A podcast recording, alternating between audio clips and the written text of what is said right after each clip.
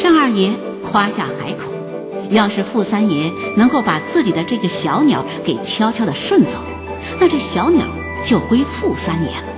傅三爷不负所托，果然让单二爷吃了这个哑巴亏。单二爷会要回这只小鸟吗？这只有灵气的鸟，不只吸引了北京城的老少爷们儿，还引起了日本人的注意。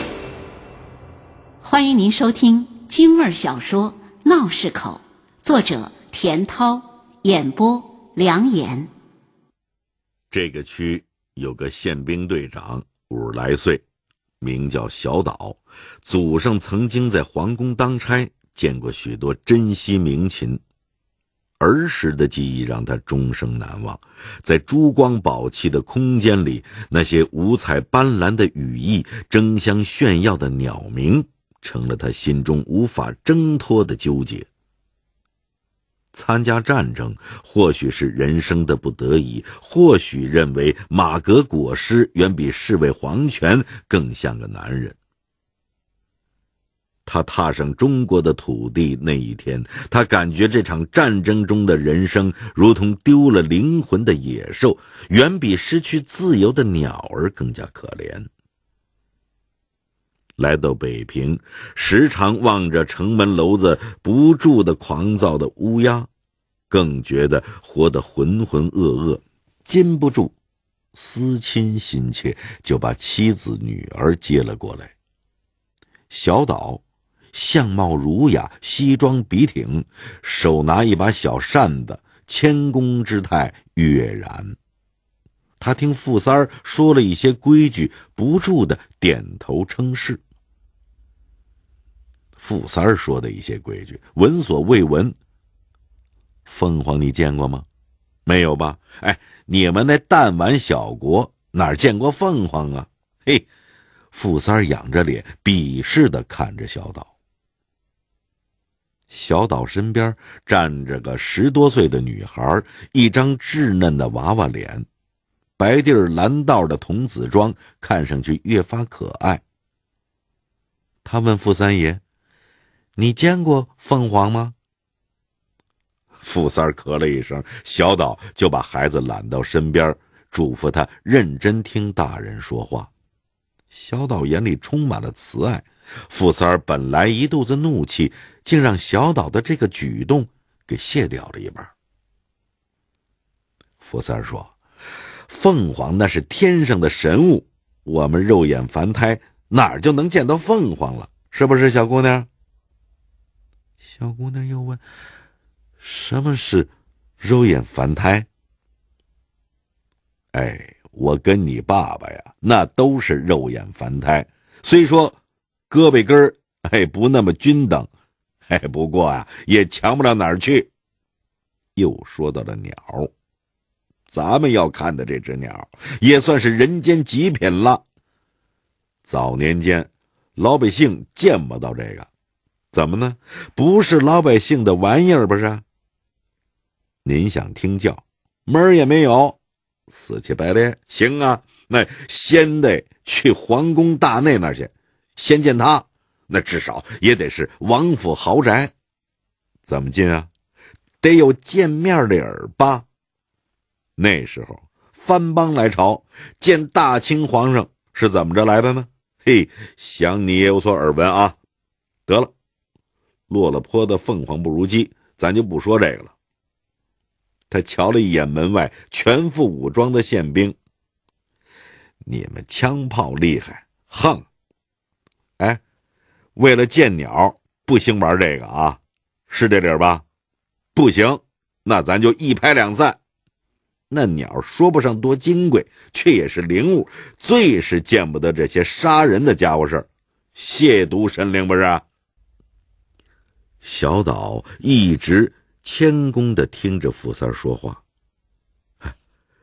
先生说的是，我们只是民间的拜访，啊，朋友，朋友，没有抢。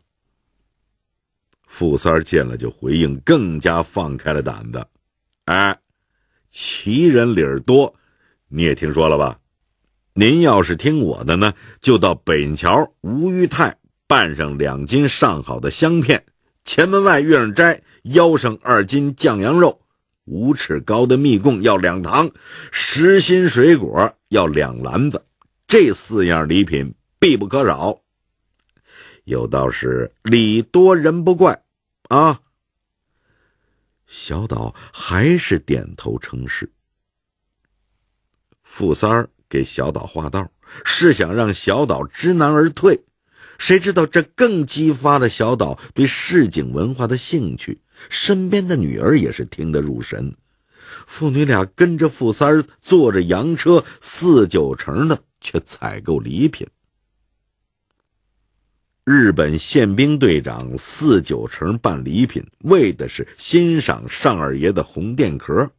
这消息如九月的秋风，飒飒的在闹市口的街面上飘过，人们的心头美滋滋的。跟日本人开战以来，京城里能拿日本人一把的事儿还真不多，像古北口把鬼子给凿了，朝门外撂跤的让鬼子吃了一大背胯。这样的话茬只能背后说笑。这日子口说鸟行，鸟是善良吉祥之物啊，敞开了说笑不犯忌。于是永聚河门前里三层外三层围满了人，卖糖葫芦、卖风车、吹糖人的小贩们也都跟了过来。真不知道今儿是什么吉。尚二爷。不含糊，从古爷铺子里请了张凤凰牡丹图，郑重其事的挂在中堂，下边是半人多高的红木起间条案，两盏烛台分放两侧，烛台上插着一尺多高的红蜡烛，手指头粗的烛光映透出红玛瑙似的光亮。靠里放的是两尊花瓶，取平平安安之意。中间一大号的香炉，四圆十方，也有一讲叫天圆地方。炉身是要绿色紫铜，包浆莹润，哎，香烟袅袅，气氛神秘肃穆。几位十多岁的伙计，燕翅排开，衣着齐整，垂手肃立。尚二爷端坐在太师椅上，隔窗望去。犹如要开坛口。您现在正在收听的是北京故事广播长书天地京味小说《闹市口》。宪兵队的汽车停在永聚河的门口，达子门前打帘子，让进了小岛妇女，还有跟在后边的傅三爷。有宪兵队的日本兵守着店门，人群就远远的站了。这时候，人们方才意识到，这不是什么鸟语花香的太平年月，要是为了看热闹搭条命，忒不值了。想到性命攸关这一层，街面上也就渐渐冷清了。伙计擎着托盘给客人上茶。小岛打开盖碗，贴着闻，连声说：“好好清香。”小岛的中国话说的挺地道，哎，带有很浓的东北味儿。他的言行举止就像他喝茶的姿势，让人看了很容易想到“切勺”这个词。傅三爷听着他的口音耳熟，几次想学着玉书那样问：“哎。”你是东北哪嘎达的？忽然又想的不对，他们家跟玉叔家不挨着呀，就把这话给咽了。傅三爷说：“哎，门口要是没那几位戳着，嘿，还真以为您是东北来的老客呢。”傅三爷的话有点愣，却也是实情。几位听了就笑了。尚二爷说。战争年月，又是远道而来，招待不周啊！小岛客气的欠身，说声打扰了。又听说尚二爷去过日本，而且曾经经营过日本的商品，无形中又多了几分亲切。小姑娘大眼睛看着陌生的男人，拘谨的依偎在父亲的身边。单二爷见了，就嘱咐人去请玉书。玉书就在后边那运气呢，突然见到小岛，两眼发狠，心里很愤然。说什么冒昧打扰，说的好听，干的事儿确实冒昧的没边儿了。等他见到了小姑娘，立即又表现出难见的温柔，就哄着这小姑娘：“等等啊。”姑给你买糖葫芦，又酸又甜，嘎嘣脆。尚二爷通过小岛的行为判断，小岛是在政府当差的，而且是文职，闲着没事弄只鸟玩玩也未可知。小岛来访不像有恶意，他也许要在紧张的战争中寻找一份散淡的生活情怀，切磋养鸟心得，嘿，这也说不定。如果说鸟呢，那就更拿分了。玩玩意儿是人，战士来了也挡不住。遗憾的是，尚二爷想错了。小岛说了很多的买卖道，问伙计们在柜上学徒将来的出路，问东问西，点头哈腰的说友好，说王道，没有一样跟红电壳挨着。这让尚二爷很是失望，因为尚二爷最露脸的是他的红电壳。如果真能跟日本人交流一下养鸟的经验，不仅会拓展他侍弄鸟的思路，闲暇的时候，尤其是到了茶馆里，也是一份谈资。谈资可以烘托某人在某个领域的地位。玩意儿傻练不行，还需要好口才。能说能练才是好把式，这是追求。尚二爷要炫耀他的成就，寒暄过后就掀开鸟笼，红电壳似乎受到环境的刺激，扇动着翅膀就欢叫起来。尚二爷一边指点着：“嘿，听出来了吗？啊，小水车吱扭吱扭的声哎，狗叫，还有呢。”小岛皱着眉头，他怎么学猫叫、学狗叫？这不是鸟吗？强迫症里不要。尚二爷解释说：“这叫鸭叫，灵性，天地音儿，懂吗？”见小岛还是皱着眉头，脸上强挂着笑，就又接着解释：“你们的汽车声，枪炮声。”我的鸟学不来，哎，你要是督着它学呀，嘿嘿，按照我们养鸟的话说，那就是脏口。鸟是善良圣洁之物，不能教它欺负谁，强迫症。心说，怎么琢磨的？跟外行打架都难，人玩不懂啊。于是只能干干的笑。不是一回事，不是一回事。什么强迫症？喝茶。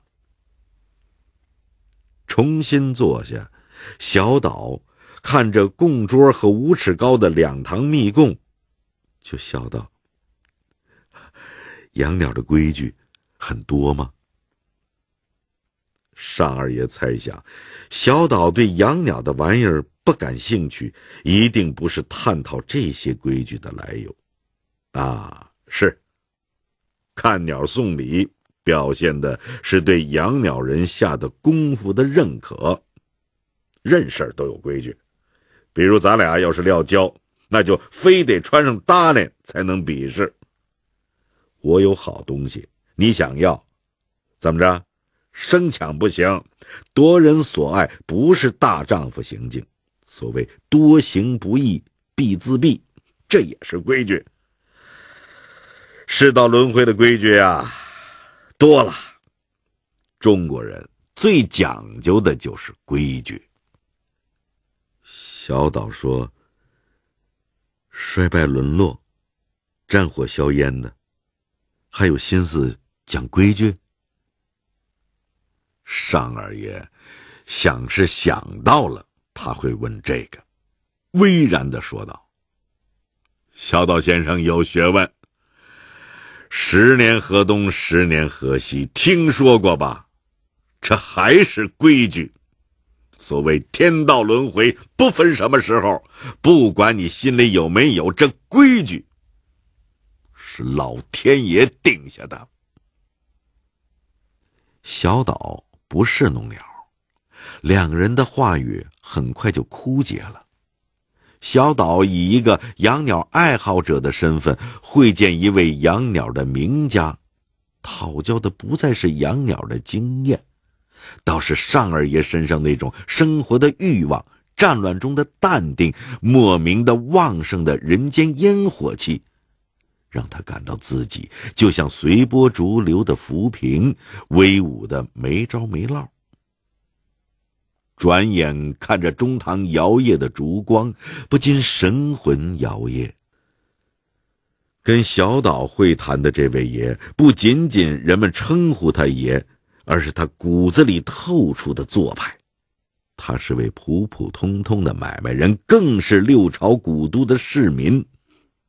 不靠近身边，极难体会到这些人身上流淌的几百年薪火相传的情怀。恰如这片皇城，威严内敛，平时中又让人够不着底，言谈举止迫使你不得不心悦诚服。小岛的女儿跟玉书玩熟了。像是很喜欢这位比他大不了几岁的姑姑，走的时候竟然有些恋恋不舍。尚二爷像是很喜欢这位有礼貌的小姑娘，送给她一个料器的鼻烟壶做见面礼。水晶般剔透的器身，珊瑚红包银顶盖，内画一只鲜红羽毛的绶带鸟。笔触细如毛发，甚是灵动。这份功力显然是出自名家之手。小岛又让女儿给尚二爷行礼，说：“有旨，你一直想在中国交朋友，他们就是，记住了。”小姑娘真就点点头。尚二爷看得出来，小姑娘的眼神很真诚。